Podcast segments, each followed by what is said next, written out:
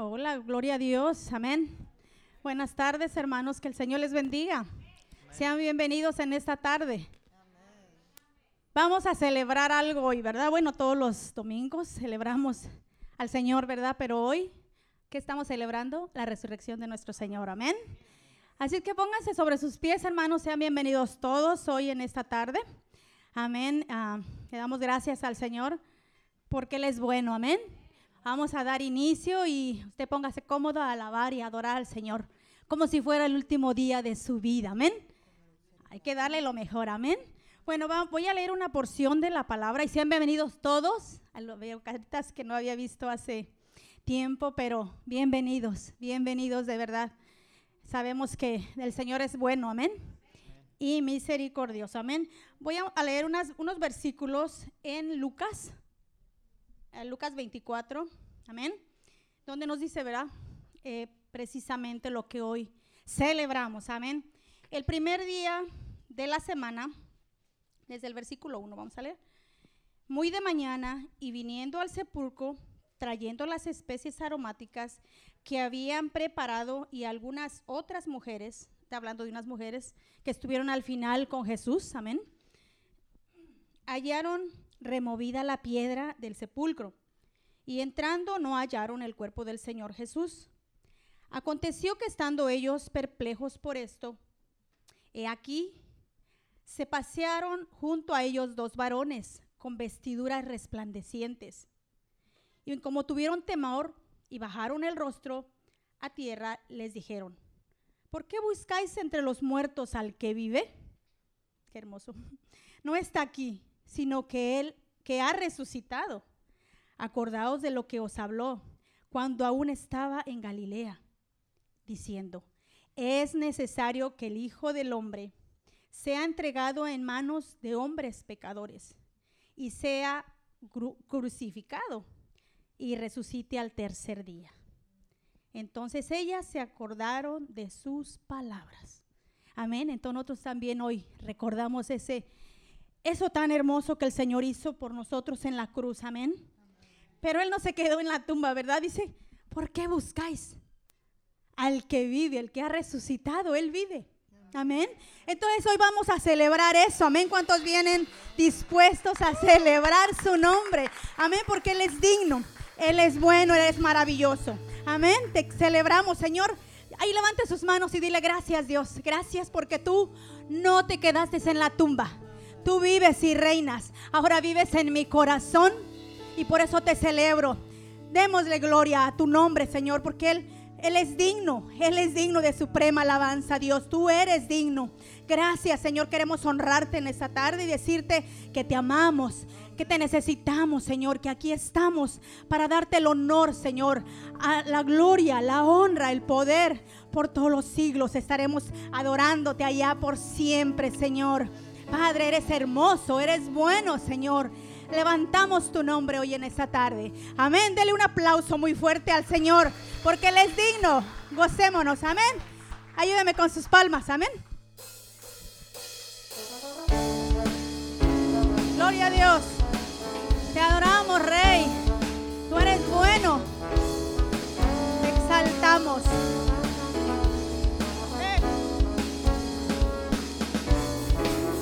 Que Él es digno.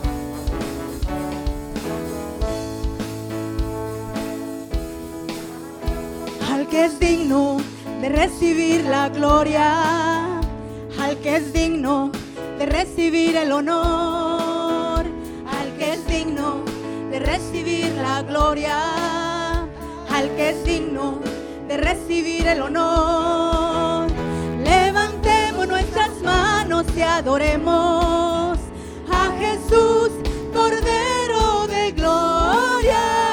exaltemos su incomparable majestad, al que vive por siempre, al gran yo soy, a Jesús, al que es digno, aleluya, al que es digno de recibir la gloria, sí Señor, al que es digno de recibir el honor, al que es digno de recibir la gloria, al que es digno de recibir el honor.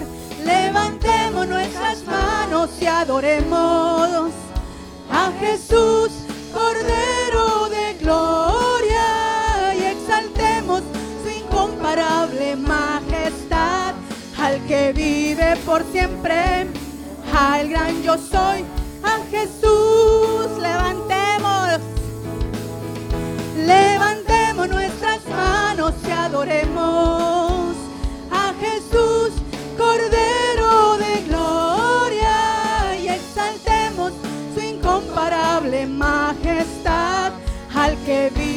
por siempre, a el gran yo soy, a Jesús. Dígale, levantemos otra vez.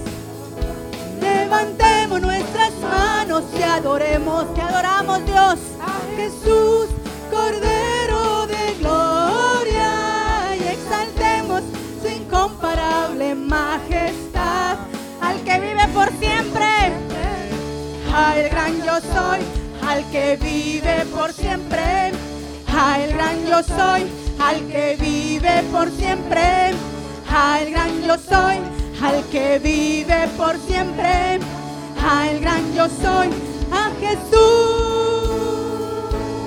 Aleluya. Te adoramos. Eres Jesús, tú eres digno, mi Dios, son tus palabras.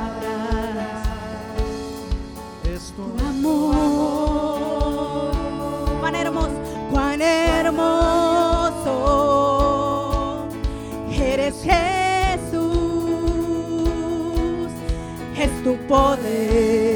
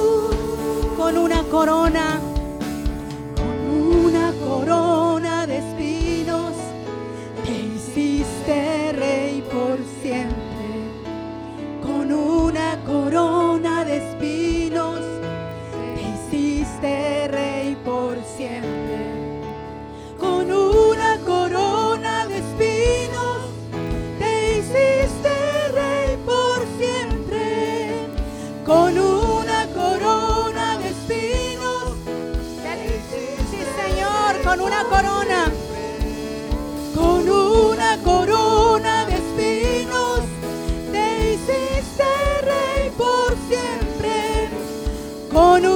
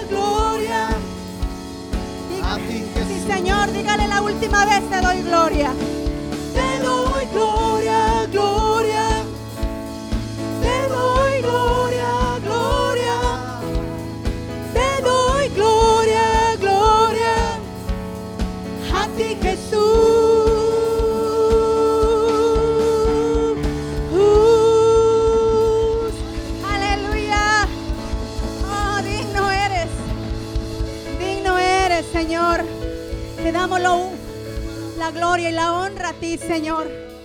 Gracias. Eres bueno, Dios. Amén. Te exaltamos en esta tarde. Porque tú eres bueno. Y lo único que, que queremos es adorarte, es exaltarte. Porque tú venciste en la cruz del Calvario por nosotros. Lo único que queremos es adorar tu grandeza, adorar tu nombre, mi Dios. No hay nadie Tú nos rescataste de la muerte, Señor. Nos rescataste de la muerte espiritual, pero ahora vivimos para ti, Señor. Así es que ahí donde está, alabemos la grandeza de nuestro Dios. Te alabamos. Lo único que queremos es agradarle a Él. Amén. Aleluya, Dios. Gracias, Señor.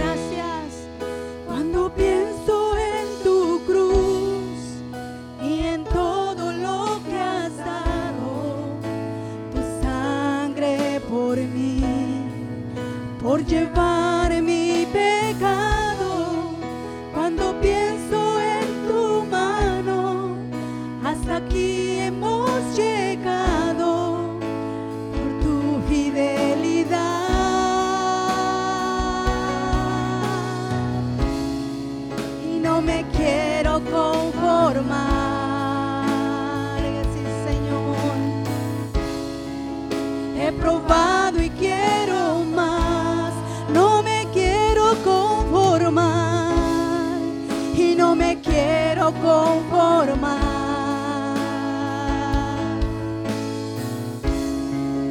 He probado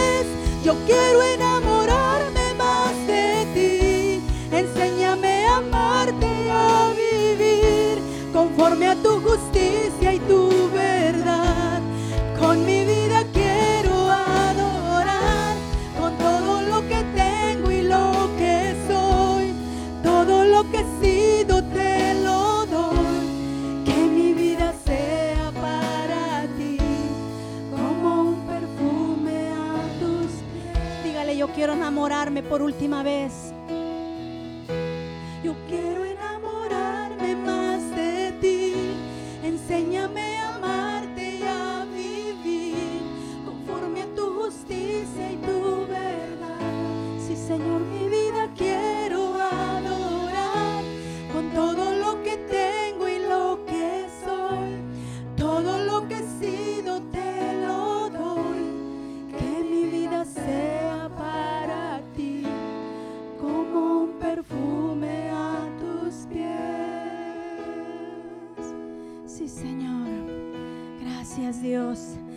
enamorar tu corazón, porque tu amor es tan grande, tu fidelidad. Gracias, Padre, tú triunfaste. Y tu palabra dice, ahí en Colosenses 2, 13 al 15 dice, y vosotros, estando muertos en vuestros pecados y en la incircuncisión de vuestra carne, os dio vida juntamente con él, perdonando todo todos nuestros pecados, anulando el acta de los decretos que había contra nosotros, que nos eran contraria, quitándola en medio y clavándola en la cruz y despojando a los principados y a las potestades, los exhibió públicamente, triunfando sobre ellos en la cruz del Calvario. Tenemos un Dios poderoso, amén. Alábele, alábele. Y gracias, vamos a cantar ese canto, que su poder, su victoria es nuestra victoria, amén. Si Él venció, nosotros vencemos, porque Él vive en nosotros, amén.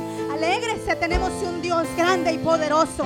Cualquier enfermedad, cualquier cosa, Él ya la venció en la cruz del Calvario. Aleluya, dele un aplauso fuerte al Señor.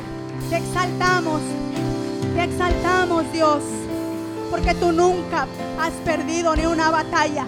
Tú las has ganado todas, Señor. Gracias, aleluya. Digámosle, gracias Dios. Nunca he perdido una batalla. Su nombre tiene Gracias Dios. todo el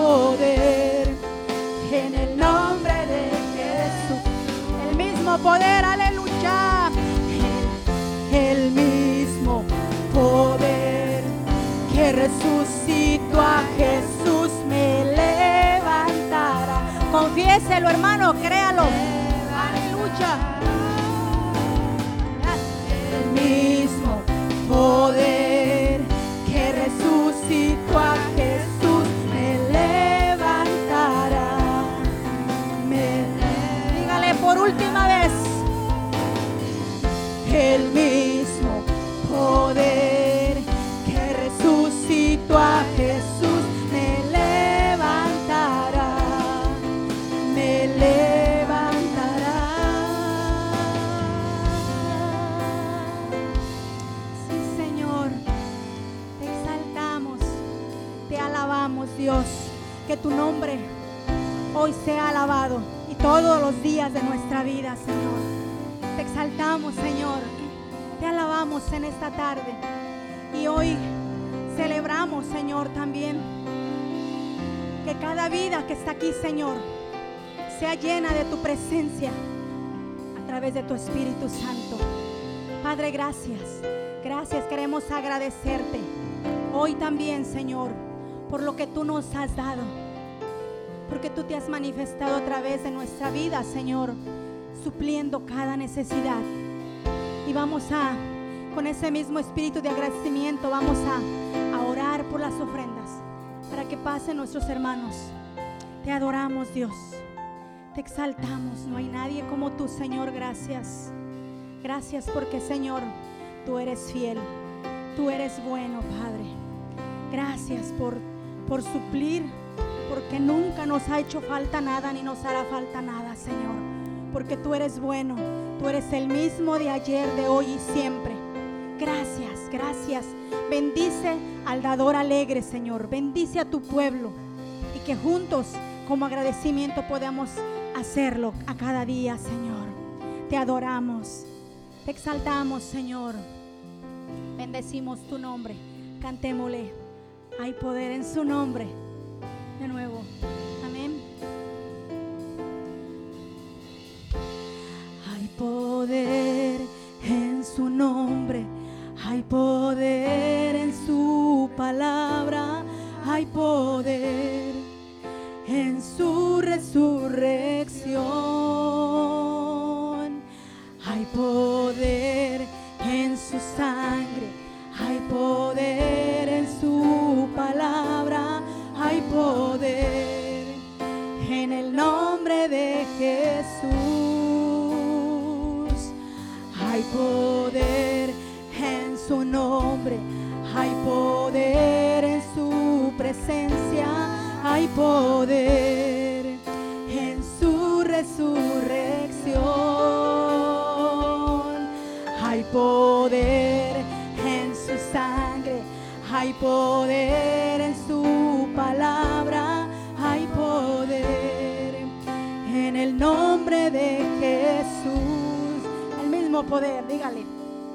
El mismo poder que resucitó a Jesús me levantará, me levantará. El mismo poder Jesús me levantará,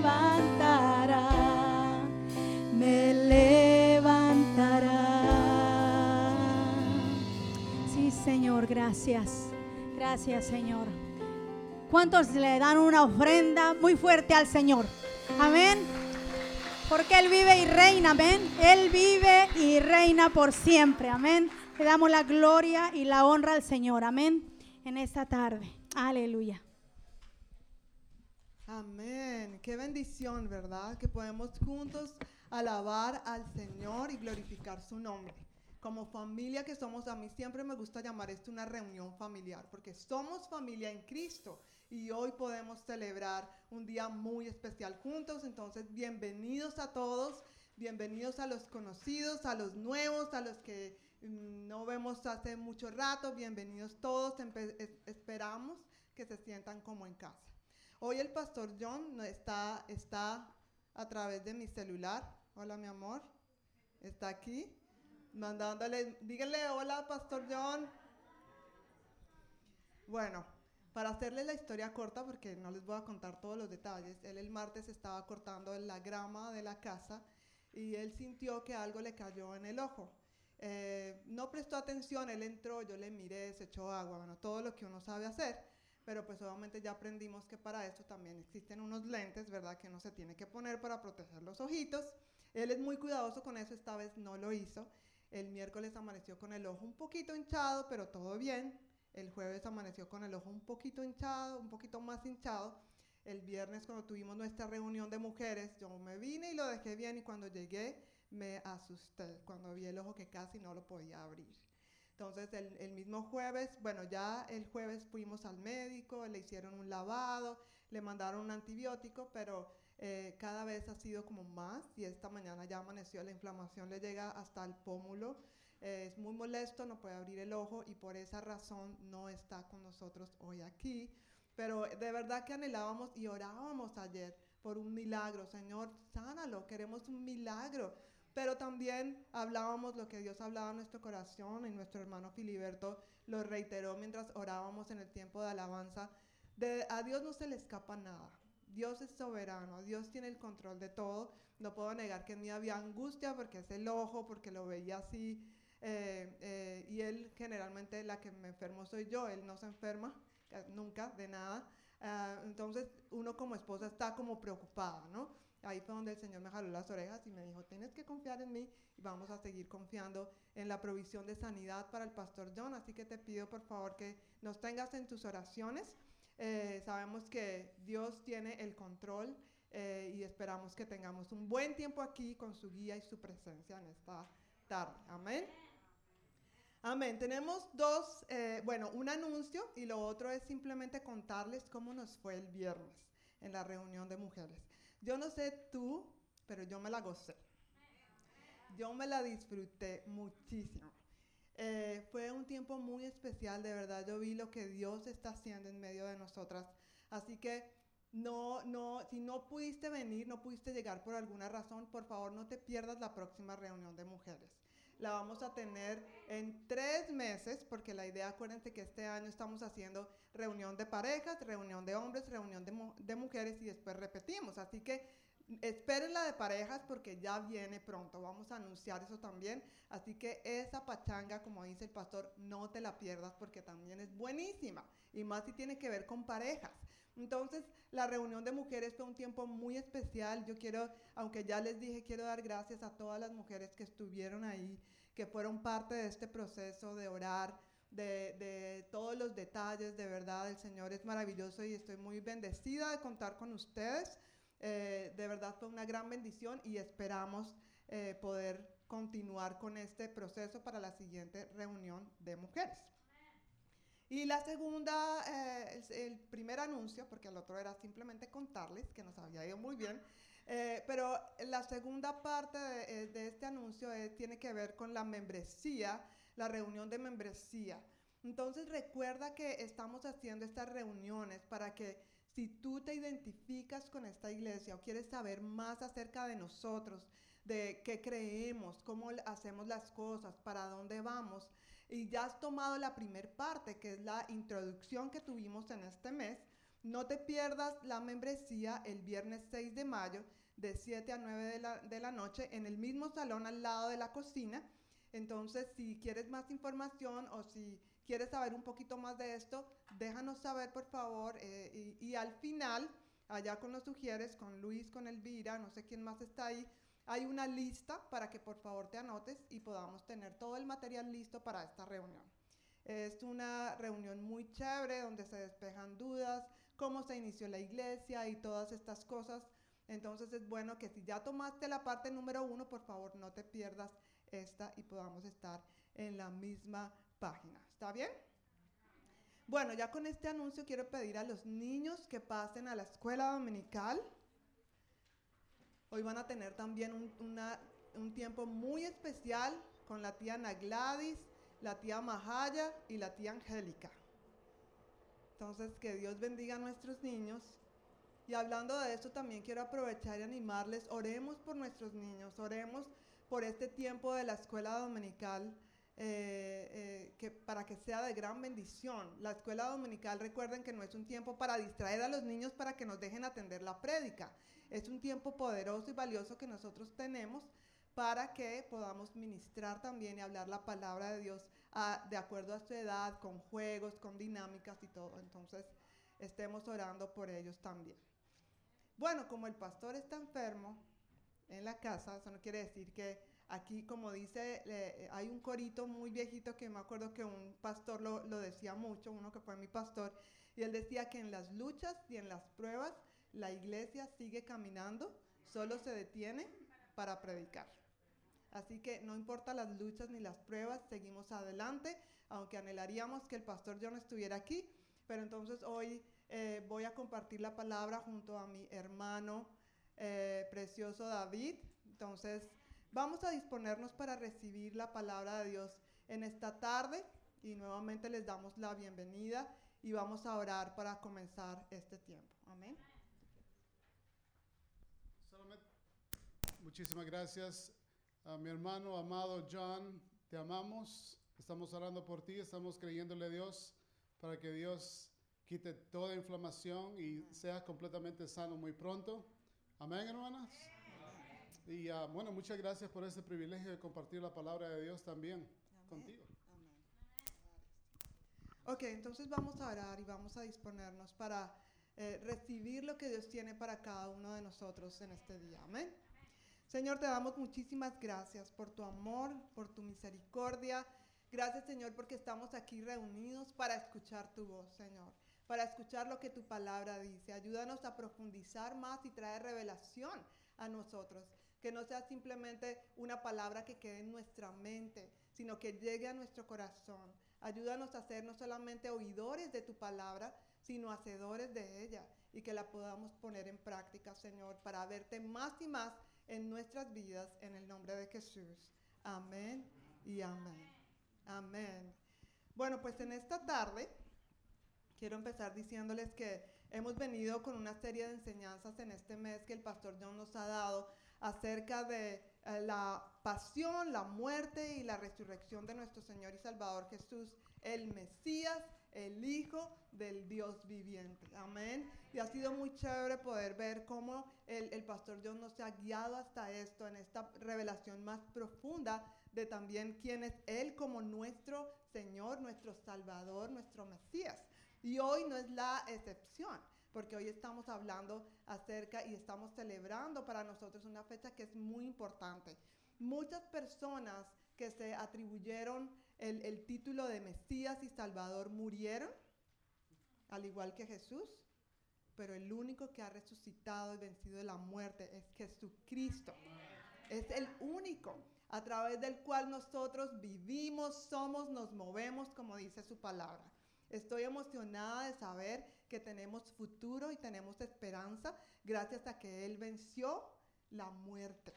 Y a través de ese sacrificio en la cruz y sellado con su resurrección, hoy podemos decir que somos sus hijos, somos amados, somos resca- rescatados, restaurados y podemos dar esto también a otras personas que lo necesitan. Entonces estamos muy contentos y hoy vamos a, a compartir el título de este mensaje es El precio de la mayor victoria. Y a través de este mensaje, lo que deseamos es que a través de las siete frases que Jesús dio en la cruz, ya allí estando colgado en la, en la cruz, él dijo siete frases que son muy conocidas. Yo creo, yo me acuerdo haber escuchado algunas de estas muy niña, cuando yo estudiaba en un colegio católico de monjas, me acuerdo. Ah, y allí eh, escuchaba muchas cosas. Solamente fue cuando recibí a Cristo en mi corazón que estas palabras empezaron a tomar vida.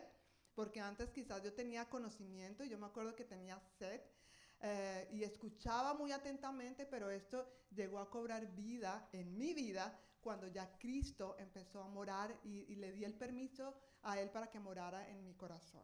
Entonces, hoy vamos a hablar acerca de esas palabras que pronunció en la cruz, las cuales Él no solamente las dijo, Él las modeló, Él las vivió.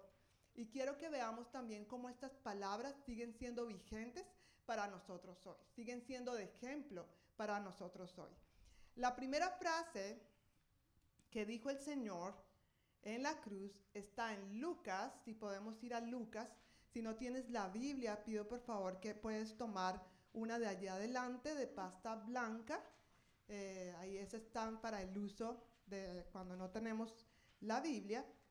Lucas capítulo 23, versículos 32 al 34. Dice así, llevaron a otros dos, ambos criminales, para ser ejecutados con Jesús.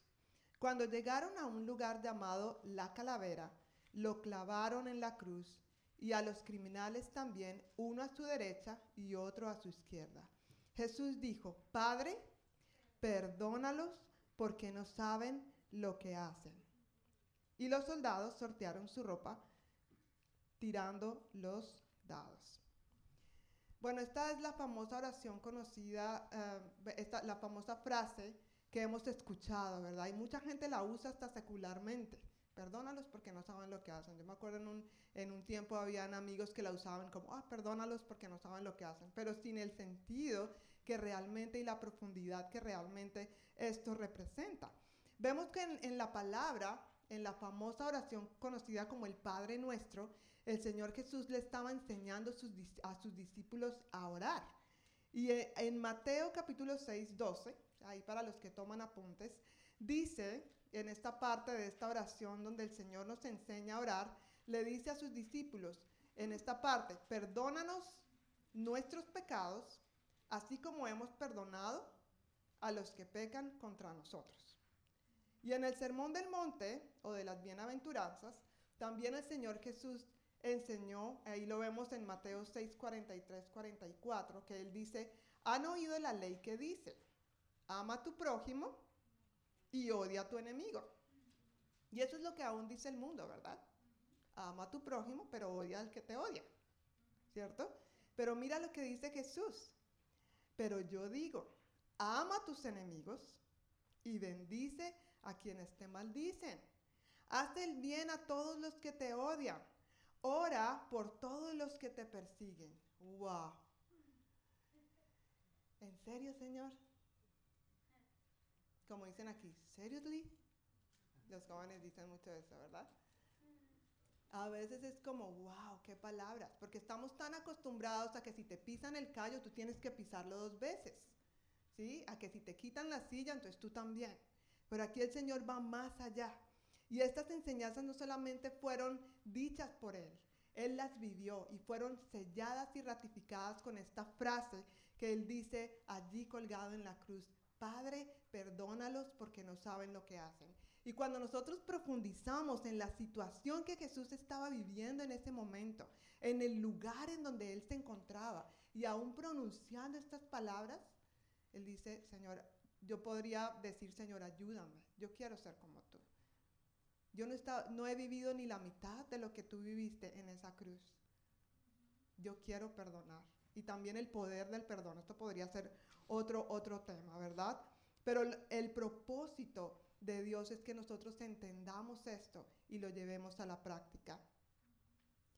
También en la Biblia vemos que el apóstol Pablo y el apóstol Pedro también nos enseñan sobre no pagar mal por mal, que dejemos que el Señor se encargue y que más bien bendigamos a esas personas. Qué difícil, porque a veces yo quiero cargar con eso, ¿verdad?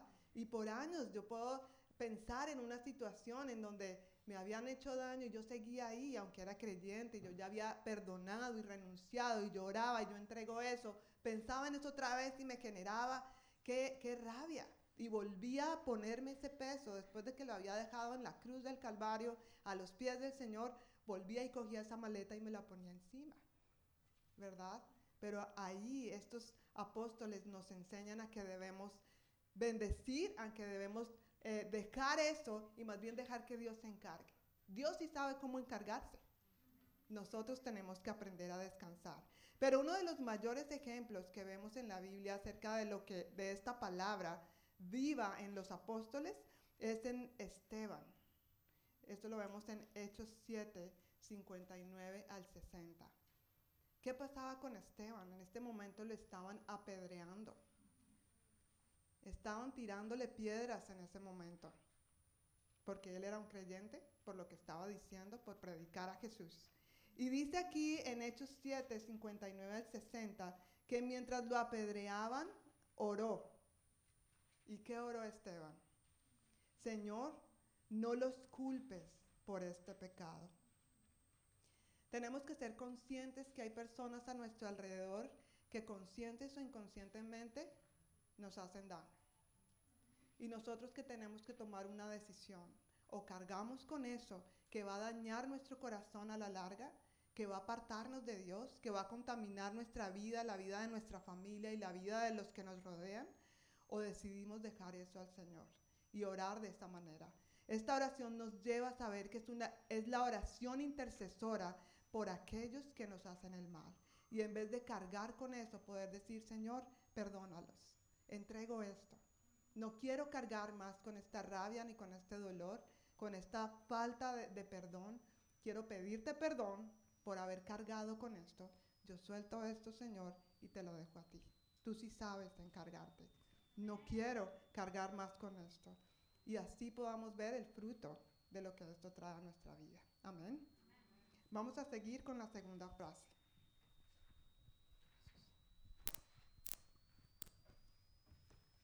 La segunda frase se encuentra en el mismo capítulo 23 de Lucas, comenzando los versículos 39 al 43.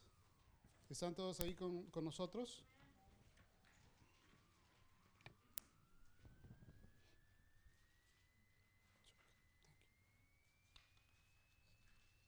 Cristo vive, amén. Cristo resucitó, amén. Ajá, gloria a Dios. Todos estamos vivos, amén. Gracias a Dios. All right. ¿Qué dice la Biblia en Lucas 23, del 39 al 43? Uno de los criminales colgados junto a él se burló. Así que eres el Mesías, demuéstralo salvándote a ti mismo y a nosotros también. Pero el otro criminal protestó. ¿Ni siquiera temes a Dios ahora que estás condenado a muerte? Nosotros merecemos morir por nuestros crímenes, pero este hombre no ha hecho nada malo. Luego dijo Jesús, acuérdate de mí si vienes en tu reino. ¿Así dice su Biblia? No, dice, acuérdate de mí cuando vengas en tu reino. Jesús respondió, te aseguro. ¿Por qué, no, ¿Por qué no lo decimos todos juntos? Te aseguro que hoy estarás conmigo en el paraíso. Ok, gracias. All right. Uno de los criminales crucificados se burló y se burló no solamente de Jesús, pero por supuesto tampoco creyó en él. El otro, arrepentido, decidió creer en Jesús, clamó a él y él respondió. Esta es una escena que todos hemos leído y hemos escuchado. Hemos también la hemos visto en la pantalla gigante, ¿no es cierto? En la pantalla pequeña también. Y estos dos hombres representan dos cosas, ¿no es cierto? ¿Se recuerdan qué son? Arrepentimiento. ¿Y cuál es la otra? Un rechazo, ¿no es cierto? Una rebeldía. Pero acá, este texto es uno de los que muestra claramente y maravillosamente que la salvación no es algo que uno recibe a cambio de, sus buenas obras. Y si fuera así, este criminal no hubiera tenido la más mínima, la mínima posibilidad de hacerlo. La salvación es un regalo por la gracia de Dios. Amén. Si puede ir rápidamente conmigo a Efesios capítulo 2, versículos del 8 al 9. Dice, la reina Valera dice, porque por gracia sois salvos por medio de la fe y esto no de vosotros, pues es don de Dios, no por obras para que nadie se gloríe. Pero el versículo 10 termina diciendo, porque somos hechura suya, creados en Cristo Jesús para buenas obras, las cuales Dios preparó de antemano para que anduviésemos en ellas. Y la nueva traducción viviente termina diciendo, pues somos la obra maestra de Dios él nos creó de nuevo en Cristo Jesús a fin de que hagamos las cosas buenas que preparó para nosotros tiempo atrás. No somos salvos por las buenas obras, pero somos salvos para hacer buenas obras. Amén. Varios pasajes afirman que una persona es salva una vez que cree en Cristo. ¿Cuántos de ustedes lo han, creído en Él? En esta tarde usted puede hacerlo si no ha tomado esa decisión todavía.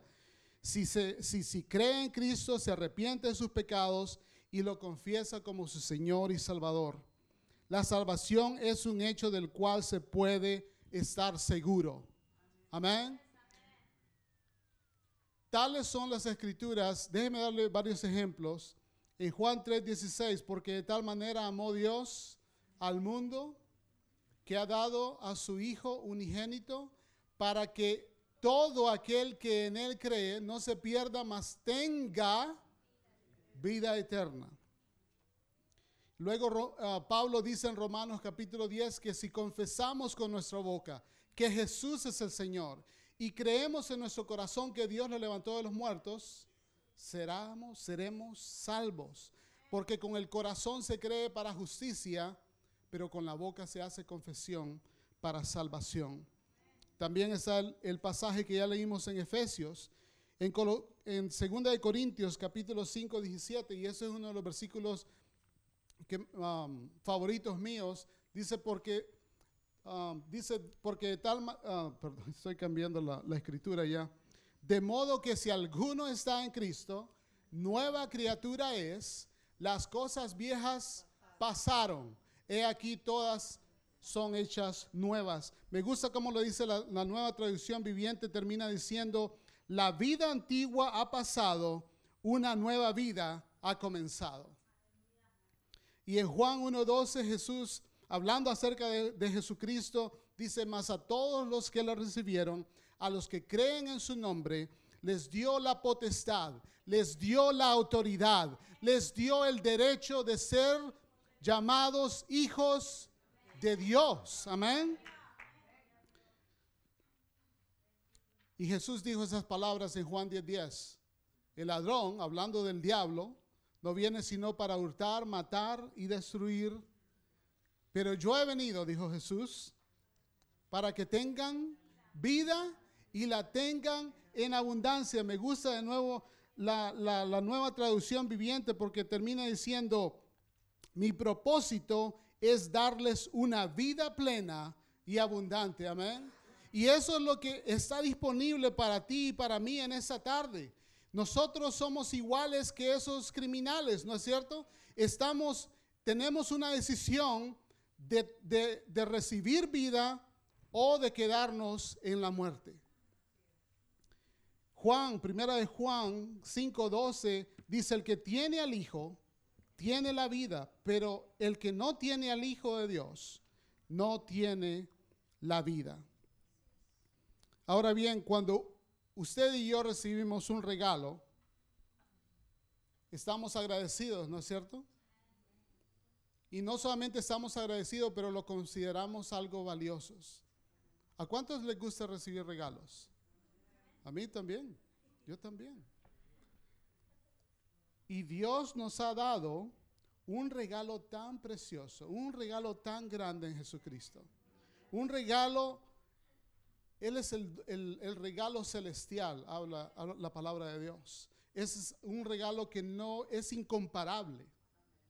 Y Filipenses 2.12 termina diciendo, bueno, déjenme leerlo, dice, queridos amigos, siempre siguieron mis instrucciones cuando, estaban, cuando estaba con ustedes, y ahora que estoy lejos, es aún más importante que lo hagan.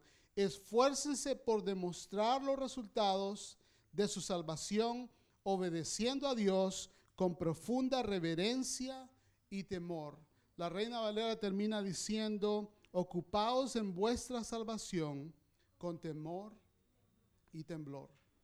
Esto es lo que está delante de nosotros en esta tarde, ¿no es cierto? Es un regalo. Jesucristo estaba crucificado y estos dos hombres estaban allí. Uno se burló y no creyó en él. Otro se arrepintió, creyó en él y Jesús le dijo, te aseguro. ¿Ve la seguridad que hay en Jesucristo? En las palabras de Él, te aseguro que hoy estarás conmigo en el paraíso. Y esa es la misma seguridad que si usted no tiene en esta tarde, usted puede tenerla en Él. Así que esta frase nos demuestra que su promesa de salvación es un hecho para todo aquel que cree. Vamos a seguir con la siguiente frase. Amén. La tercera frase la encontramos en Juan capítulo 19, versículos 25 al 27.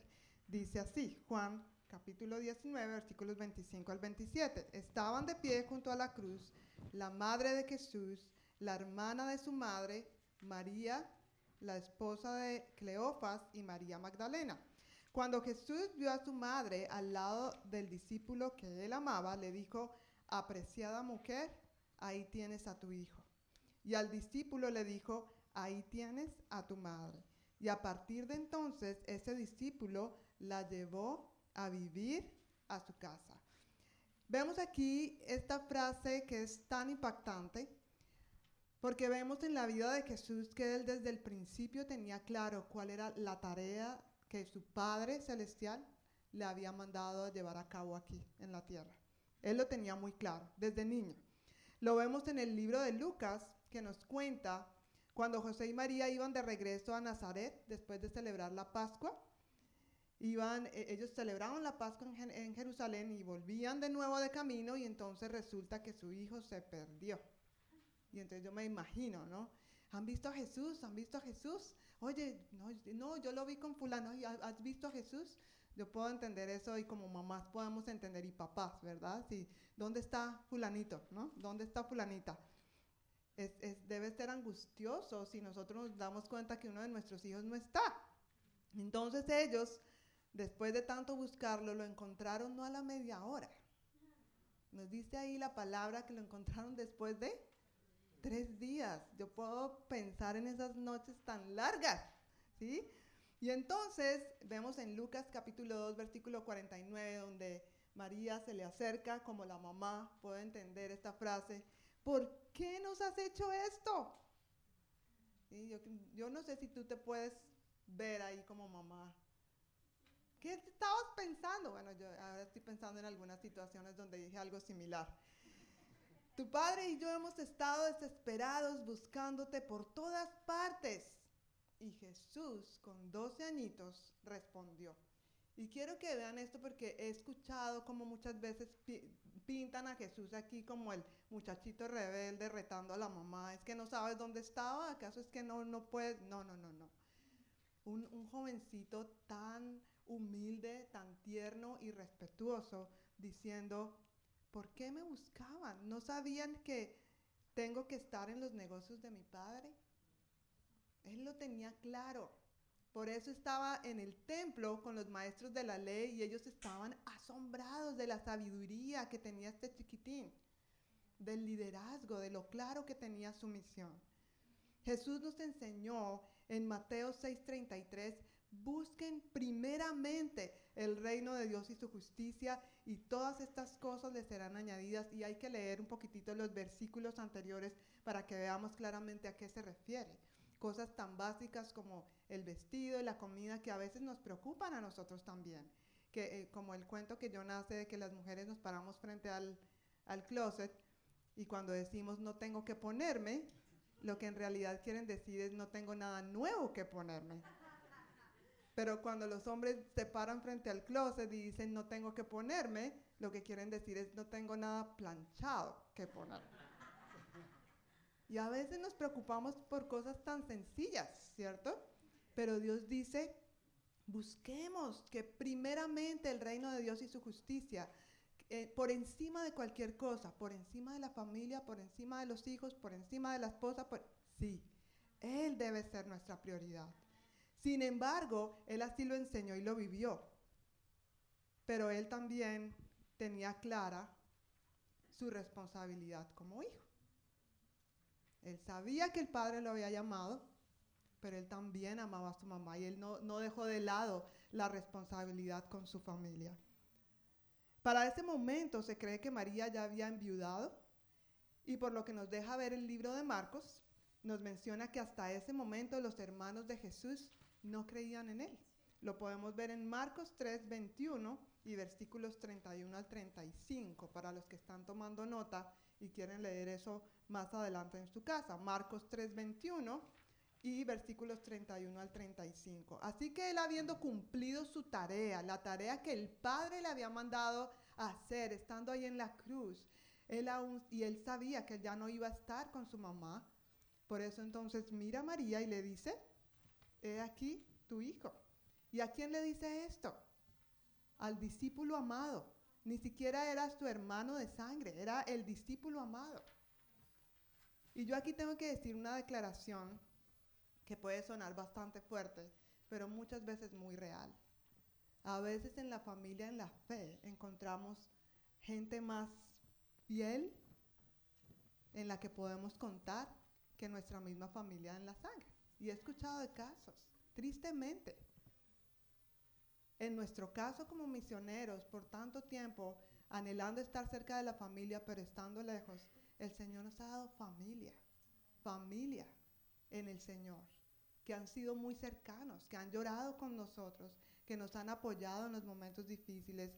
Por ejemplo, ahora mi esposo no está muriendo, gracias a Dios, pero yo estaba preocupada y vi como muchos de ustedes cuando yo les estaba contando, estamos orando, ¿qué necesitan? Eso nos levanta el ánimo, ¿sí? Ver que nuestra familia en el Señor está ahí. Y Jesús, sabiendo que ya no iba a estar con su mamá, le encargó ese precioso tesoro, su mamá, a su discípulo amado. Y este discípulo asumió las cosas con tanta responsabilidad, porque dice ahí que después de que Jesús le dice, ahí tienes a tu madre, dice que a partir de entonces ese discípulo la llevó a vivir a su casa. Qué bendición, ¿verdad? Lo más importante que debemos tener claro es Dios y su reino, pero también saber que no podemos descuidar otra prioridad que Dios nos ha dado, que es nuestra familia. Amén. Vamos entonces con la cuarta frase.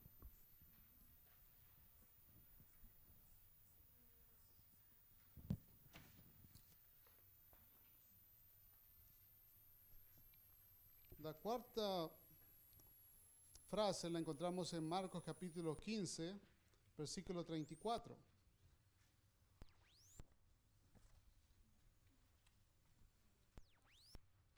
Luego a, las 3 de la, luego a las 3 de la tarde Jesús clamó con voz fuerte. Eloi, Eloi, lava sabactani, que significa, Dios mío, Dios mío, ¿por qué me has abandonado? Esa exclamación de desesperación de nuestro Señor Jesús refleja el peso que estaba cargando en ese momento por todos nosotros. Todos los pecados del mundo, pasados, presentes y futuros. A causa de esto, él experimentó lo que nunca antes había vivido, estar separado de su padre. Y esto rompía su corazón. Piense, piense por un momento, piense, piense en él diciendo estas palabras. Estaba, estaba recordando que el Salmo 22 habla específicamente de estas palabras. Y él está expresándole esta, este, este desamparo a su padre. Por un momento en la cruz, él fue separado de Dios. Amén. ¿Pero por qué? Por nuestros pecados, por los tuyos y por los míos. No fue porque él quería. Él, um, él estaba experimentando lo que nunca antes había estado pasando. Nunca.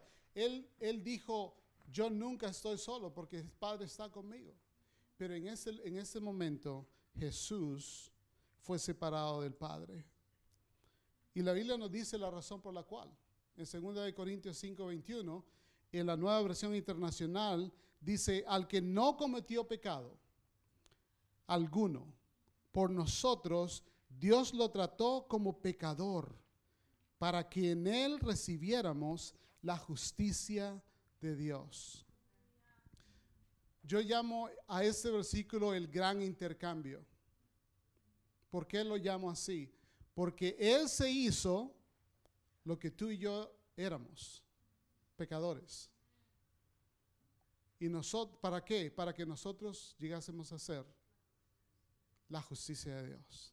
Para que nosotros llegásemos a ser hijos de Dios. Esto es algo, algo preciado en el corazón de Dios, de que enviara a su propio hijo y su hijo fuera separado para, para que tú y yo recibiésemos la justicia de Dios en Jesucristo. Así que no podemos comprender completamente el desamparo que sintió Jesús en ese momento en el que el Padre lo trató como pecador. Esa desolación, esa sensación de abandono, el estar separado del Padre y que el Padre apartara su rostro de él fue su más profundo dolor y sufrimiento. ¿Cuántos han estado separados de seres uh, queridos, familiares? Que sus seres queridos están en México o en El Salvador o en Nicaragua. Amén. ¿Usted se siente bien cuando hay esa separación? Si usted ama a su familia, ¿verdad? Hay que hacer la aclaración. Si usted ama a sus seres queridos, si usted ama a sus familiares, cualquier separación no va a ser fácil, va a ser dura, va a ser difícil. ¿Qué tal de aquel hijo que se está descarriado, que se ha alejado de, la casa? O aquel, aquella, la lucha que hay entre padres e hijos muchas veces. Hay una separación.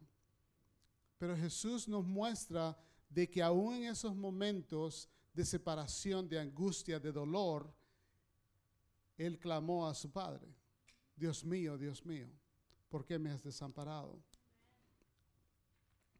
Esa separación es lo que todo pecador sin reconciliarse con, eh, con, Dios experimenta y lo que todo pecador que no se reconcilie con Dios experimentará por la eternidad. Jesús vivió esa situación en nuestro lugar para que todo aquel que cree en Él no tenga que vivir eso aquí en esta tierra ni por la eternidad. ¿Cuántos pueden darle gracias a Jesús? Gracias Señor, gracias Jesús. Y esta frase nos muestra cuán aterradora es una vida sin Dios. Pero usted y yo no, no, tenemos que vivirla, porque Jesús lo hizo por nosotros.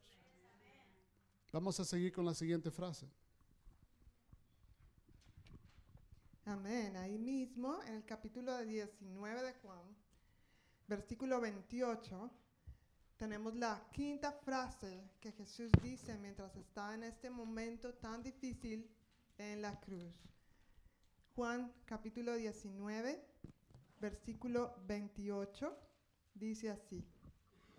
Jesús sabía que su misión ya había terminado y para cumplir las escrituras dijo, tengo sed. Esto no parece a, a grande, así como a grosso modo, si lo ves así muy rapidito, no parece muy profundo. Pero esto tiene una profundidad que quiero que abramos nuestros ojos hoy, porque a veces pensamos que, bueno, una de las cosas primero que quiero decir es, Jesús es Dios, eso es lo que creemos. Jesús es Dios. Pero hay personas que dicen, eh, cuando uno les dice, bueno, Jesús pasó por todas las cosas, fue tentado en todas las cosas. Ah, pero es que Él es Dios. Pero que como Él es Dios, pero Él también fue 100% ser humano.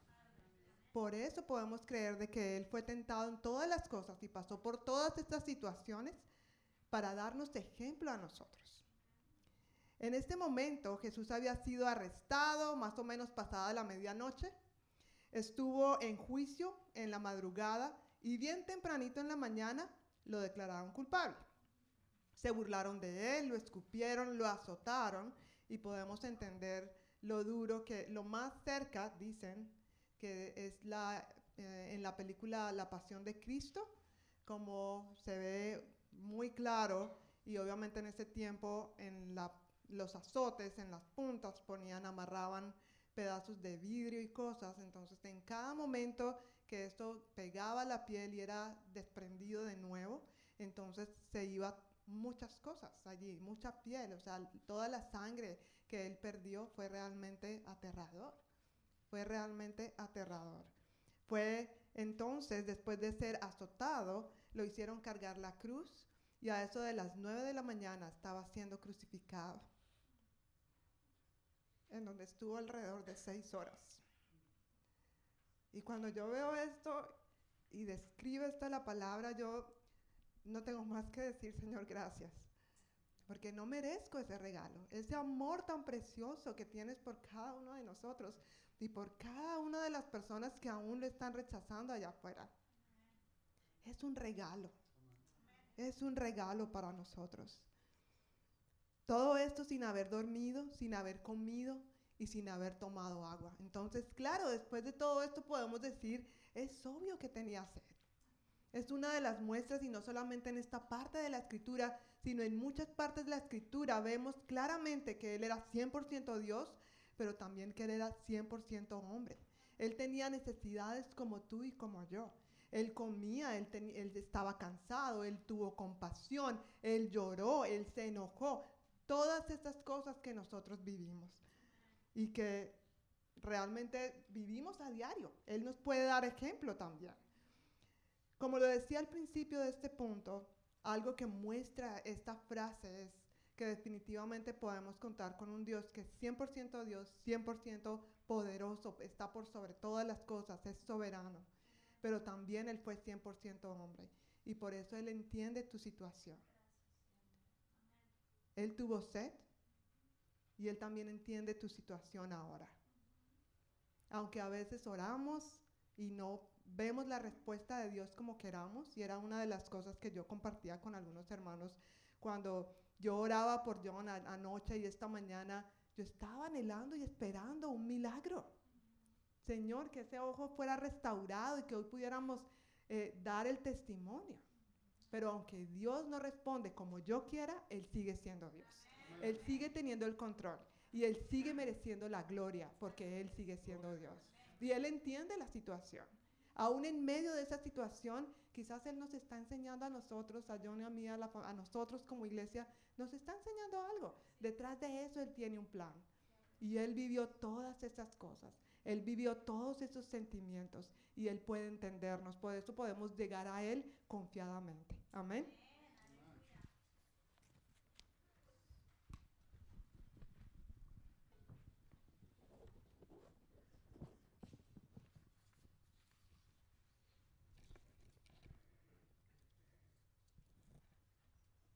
¿Estamos meditando en cada una de estas frases?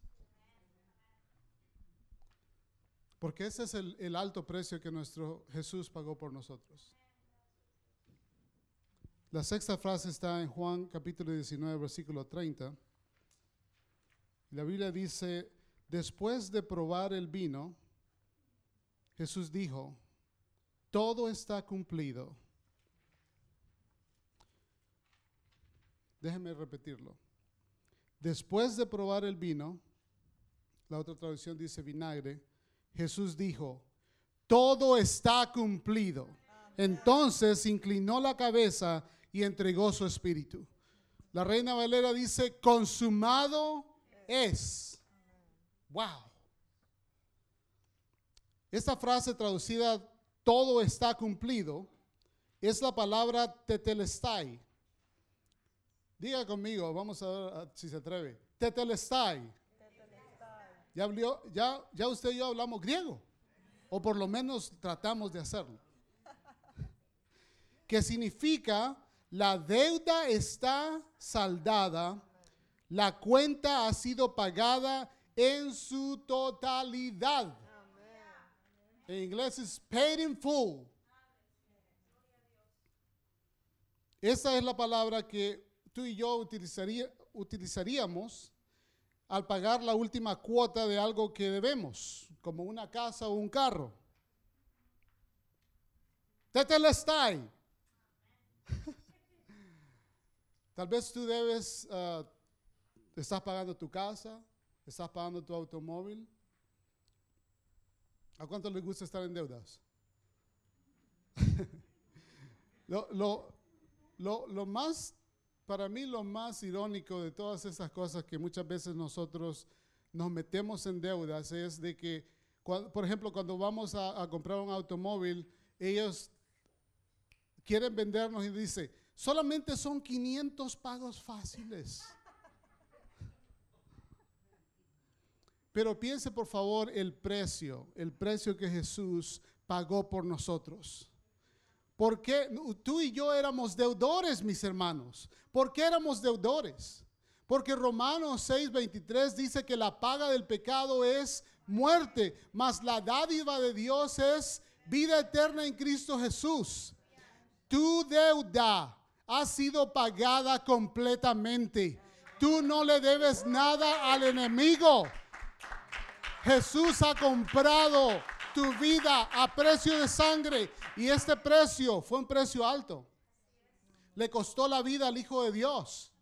Pero gracias a Dios de que Él no está en la tumba, Él resucitó, amén.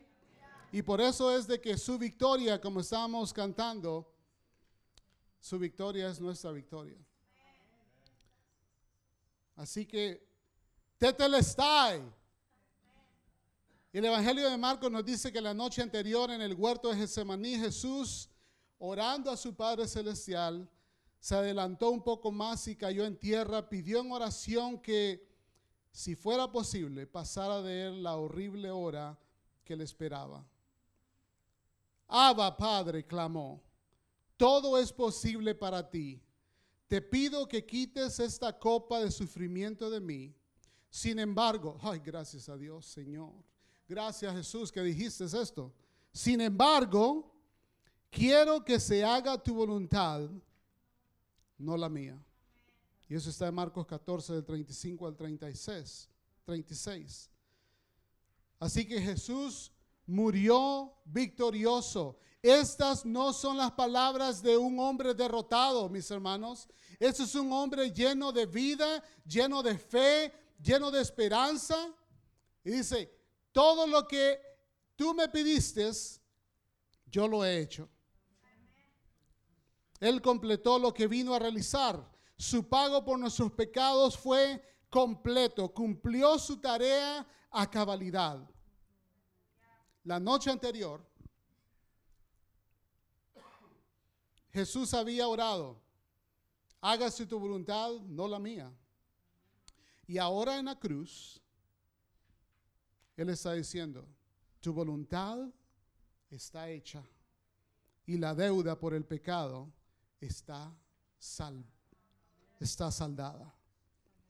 Y esta frase nos demuestra a ti y a mí que la obra redentora de Jesús, de Cristo, fue, es y seguirá siendo suficiente. No hay nada que podamos ni debamos agregarle, ni hay nada que le podamos quitar. Amén. Gloria a Dios. Amén.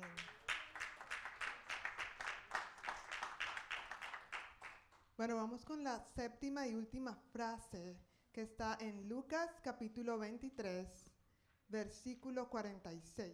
Lucas capítulo 23, versículo 46. Dice que después Jesús gritó, Padre, encomiendo mi espíritu en tus manos. Encomiendo mi espíritu en tus manos. Y con estas palabras dio su último suspiro. Los judíos devotos le enseñaban a sus hijos desde pequeñitos eh, plegarias de confianza en Dios. Y no dudo que José y María hicieron lo mismo con Jesús cuando estaba pequeño. Vemos en el Salmo 31, si podemos leerlo rápidamente, el Salmo 31, versículo 5. Salmo 31, versículo 5, dice, encomiendo mi espíritu en tu mano, rescátame Señor, porque tú eres un Dios fiel. Amén. Dios es un Dios fiel. Jesús siempre confió en el Padre y no fue la excepción en su último momento, en su último aliento de vida. En medio de todo, él estaba confiado de que su vida estaba en manos de el Padre. Hay momentos en donde para nosotros es difícil confiar. Y creo que hablábamos en un momento, creo que en la reunión de mujeres hablábamos con al- alguien que es muy fácil confiar cuando todo está bien. Cuando tienes el bolsillo lleno, la nevera llena, el closet lleno y todos estamos tranquilos y hay salud. Pero cuando vienen los desafíos, allí es donde, wow, es un desafío para nuestra fe. Uno de esos momentos en donde es difícil confiar es cuando se trata de la muerte. Cuando nos vemos confrontados con este tema. Y creo que en estos dos últimos años hemos sido muy confrontados. Cuando empezó la pandemia y cuando tú escuchas que viene algo como una plaga que puede matarte, entonces viene el temor, viene la inseguridad, viene la ansiedad, viene el no poder dormir. Y quizás algunos de nosotros estuvimos más cerca de eso si perdimos algún familiar durante todo este tiempo. Mucha gente ha muerto. Y cuando nosotros vemos la cantidad de personas que han pasado por esta situación, nos confrontamos, nos preguntamos acerca de la muerte. La muerte es la separación de esta vida terrenal y es dar un paso a la eternidad. Esa es la muerte. La pregunta aquí, mis hermanos, y yo quiero ser muy honesta con ustedes, es que hay simplemente dos lugares a donde tú puedes ir después de morir. Hay mucha gente que dice, ¿cómo tú no puedes saber y estar seguro que hay después de la muerte? Nadie ha muerto y ha vuelto. Jesús murió y resucitó. Y Él proveyó el camino para que nosotros pudiéramos saber después de la muerte qué pasa con nosotros. Y hay dos caminos. ¿Estás eternamente separado de Dios o estás eternamente con Cristo Jesús en su reino? Y esa decisión no la podemos tomar cuando muramos. Esa decisión no la podemos tomar, no, todavía tengo vida, todavía tengo mucho por vivir. Nadie sabe cuánto tiene por vivir. Muchos de nuestros familiares han muerto en menos de horas, segundos, sin esperarlo. Nadie, ninguno de nosotros sabemos cuánto tiempo nos queda en esta tierra. Y por eso nosotros tenemos que hacer la decisión aquí y ahora. Si tú estás escuchando esto y si tú no has tomado tu decisión por Cristo hoy, es el momento de que tú lo hagas. Es la invitación que Dios te está haciendo para que tú decidas pasar tu eternidad con Cristo. Y hay una manera de hacerlo. Es recibir a Cristo en tu vida. No hay requisito. No, es que cuando sea más perfecto, cuando, cuando yo arregle mi vida, ¿sabes? Aquí las cosas con Dios son diferentes. Primero te entregas a Cristo y después arreglas tu vida. No puedes arreglar tu vida y, y llegar a Cristo porque no puedes hacerlo. No está en tus manos, no tienes el talento para hacerlo. Solo Cristo puede hacerlo. En Romanos 6:23 dice que la paga del pecado es la muerte, pero la dádiva, el regalo no merecido, que es por gracia, ese regalo de Dios es vida eterna en Cristo Jesús. Es un regalo. Esta decisión es un regalo. Dios quiere que tengamos seguridad. Así como Jesús lo muestra en esta frase, Padre, encomiendo en tus manos mi espíritu, Él quiere que también nosotros estemos confiados y tranquilos, no solamente frente a este tema de la muerte, sino en cualquier situación. En esta frase nos muestra que al igual que Jesús y al igual que les enseñaban a los niños judíos, nosotros podemos confiar en Dios porque nuestra vida y nuestra eternidad están seguras en Él y Él es fiel, como dice el Salmo 31.5. No podemos buscar, o bueno, tú puedes buscar seguridad en otras cosas, pero no lo vas a encontrar. Mucha gente ha gastado su vida buscando la felicidad en el dinero, en el trabajo, en los amigos, en la parranda, en muchas cosas, en los vicios. Y han regresado a esos lugares y han dicho, ¿sabes qué? Allá no busques nada porque no hay nada que valga la pena. Hay una persona, recuerdo que me dijo, yo realmente no, no, no quiero, no sé si esto que me estás diciendo es verdad, entonces no quiero probar. Y aprendí una vez de un ejemplo acerca de mostrarle una naranja y decirle, ¿tú sabes si esta naranja es dulce o ácida? Esa persona dijo, no sé. Yo le dije, la única manera de saber es probándola. No pierdes nada. La vida con Cristo es buena. El que diga que la vida con Cristo es aburrida está muy equivocado. No ha conocido al Cristo que yo he conocido. Porque yo la he pasado muy bien. Así que te invito que si hoy no has recibido ese regalo aún todavía de vida eterna que Jesús te da, yo quiero que hoy tú tengas esa seguridad y que estés tranquilo de que puedes decir, en tus manos, Señor, comiendo no solo mi espíritu, sino mi familia, mi vida, mi salud, mi trabajo. Eso es lo que nos da esa seguridad. Estas siete frases pronunciadas y modeladas por Cristo, porque Él no solamente lo dijo de labios para afuera, Él vivió de esta manera, constituye un ejemplo digno de imitar para cada uno de nosotros, y no solamente para la Semana Santa, sino para toda época del año. Y al seguir su ejemplo, no solo recordamos una Semana Santa, sino que viviremos una vida santa. Por ahí vi en las redes una frase que me gustó mucho. Dice, ¿de qué vale celebrar una Semana Santa si no estoy viviendo para un Dios santo todos los días del año? No es la Semana Santa. Debería ser un año santo y año tras año. Apartado para Dios, viviendo para Cristo, disfrutando las, las bendiciones y platos que Él tiene para nosotros, aún en los momentos de dificultad poder disfrutar de lo que es creer en Él, confiar en Él y ver cómo Él obra en nosotros, en nuestra vida, en nuestra familia, en nuestra comunidad. Amén.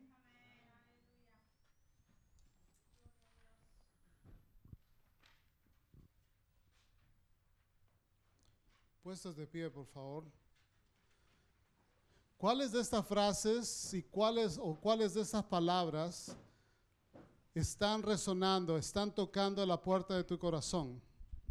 En esta tarde Jesús está tocando. Él dice en el libro de Apocalipsis, parece el capítulo 3, versículo 20, que Él está a la puerta. ¿Y qué dice? Él llama. Él toca. Si alguno abriera el corazón, yo entraré con Él y cenaré con Él y Él conmigo. ¿Puedes cerrar por un momento tus ojos, por favor? No permitas que ninguna distracción te quite lo que Dios quiere hacer en vidas presentes. Tal vez tú ya has aceptado a Jesús como el Señor de tu vida. Ya tienes esto en tu corazón. Jesús es tu Señor y Salvador. Pero hay alguien acá que necesita, como uno de esos, como ese ladrón que se arrepintió, como ese ladrón que reconoció a Jesús como su Señor. Necesita hacer una, un- una confesión, necesita creer en Jesús en esta tarde y recibir vida eterna, gratis. El Señor te está llamando. No ignores su llamado. Él está acá para salvarte. Él está acá para rescatarte. Él está acá para que tú seas llamado un hijo de Dios, una hija de Dios. Para que llegues a ser la justicia de Dios en Él. Si quieres hacer esa decisión, puedes levantar tu mano en este momento. En este momento, levanta tu mano. Si quieres recibir a Jesús, puede, puede bajar su mano. Gracias. Alguien más, Dios está llamando. También Dios está llamando a aquellos que han, se han, han vuelto atrás. Y tal vez no has estado caminando con Jesús como tú deberías de caminar. Dios te está llamando en esta tarde. ¿Quieres levantar la mano si tú quieres volver de nuevo a tener comunión? Claro, veo esa mano. Bájala, gracias. También veo su mano, bájela por favor, gracias. Alguien más, Dios está llamándote para salvación, para restaurarte de nuevo, para que tú vuelvas al hogar. Ahí tú perteneces. Hay alguien más que necesita. Veo esa mano, gracias. Dios está tocando vidas, Dios está tocando corazones.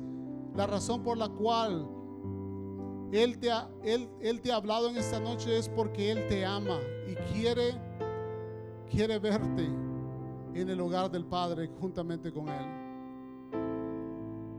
Tal vez tú estás orando por un ser querido, por un familiar, aquí o en tu país, y tú necesitas de que Dios responda a tu oración. Ves que las cosas no se están poniendo bien. ¿Quieres responder levantando también tu mano? Dios está, veo su mano, gracias. Veo tu mano también, gracias. Veo su mano también, gracias. Gracias, veo su mano también, gracias. Gracias, gracias por levantar sus, gracias, veo esas manos. Ahora todos juntos, por favor, confesemos o afirmemos nuestra fe en Jesús. Digamos todos juntos, Padre, Padre eterno, vengo a ti en el nombre de Jesús. Señor, tu palabra dice que si alguien viene a ti, tú no le echas afuera, pero tú me recibes. En ese momento, me arrepiento de todos mis pecados, me vuelvo a ti con un corazón sincero, con un, corazón humilde y confieso a Jesucristo como el Señor de mi vida. Lo confieso como mi Salvador y creo en mi corazón que Dios lo levantó de los muertos para justificarme. Gracias por la sangre preciosa de Jesucristo que me lava, me limpia y me vuelve a una buena comunión con mi Padre. Gracias Señor por recibirme. Gracias por salvarme, por rescatarme. Y gracias por oírme en esta tarde. Gracias por todo lo que has hecho por mí. Por haberme cuidado y haber cuidado a mis familiares. Gracias Señor por el precioso don de Jesucristo que tú me das en esta tarde. Y gracias de nuevo por recibirme en el hogar. Señor, ahora con tu ayuda y con tu gracia, caminaré junto contigo, cerca. En el nombre de Jesús. Amén. Y amén. ¿Cuánto le dan la gloria a Dios? Gracias Señor. Gracias Señor. Gracias Señor por el don inefable de Jesucristo. Gracias por la sangre preciosa que nos lavó y nos rescató. Jesús murió. Jesús fue crucificado, murió, fue sepultado, pero al tercer día, al tercer día resucitó y porque Él vive, también nosotros vivimos y viviremos por la eternidad. Feliz día de resurrección. Vayan en la paz de Dios. Dios les bendiga.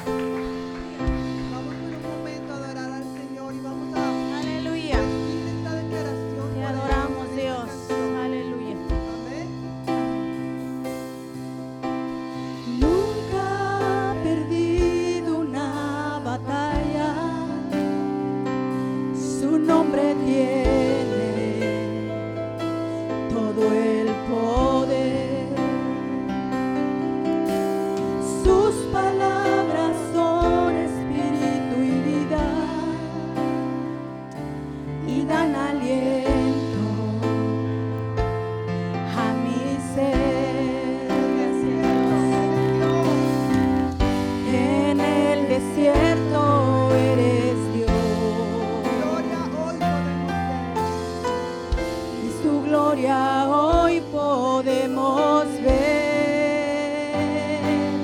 Hay poder en su nombre, hay poder